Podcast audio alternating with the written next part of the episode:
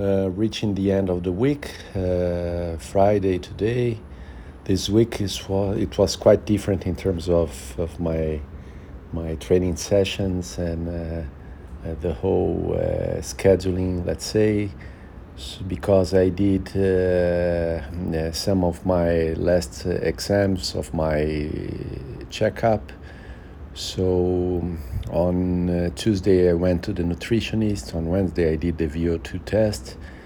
So, in terms of uh, training sessions, this week I did only some running. I did running two days in a row in the treadmill, and then the VO2 test.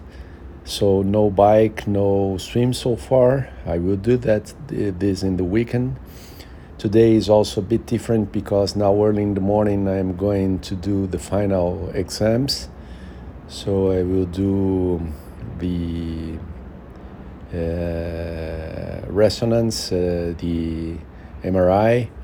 Um, I will also do some some this uh, test that uh, measures the the blood pressure across 24 hours, so starting early today morning and ending uh, morning of tomorrow, Saturday. Uh, so this means that today we will also not have any kind of training session. But in the weekend, I will do my bike. Uh, I will do also my swim, and probably on Sunday we will also play again some tennis doubles. So great that I am uh, finalizing all my exams and be able to go back to the doctor next week and do the whole evaluation. So feeling good uh, uh, and also feeling good the body and, and everything.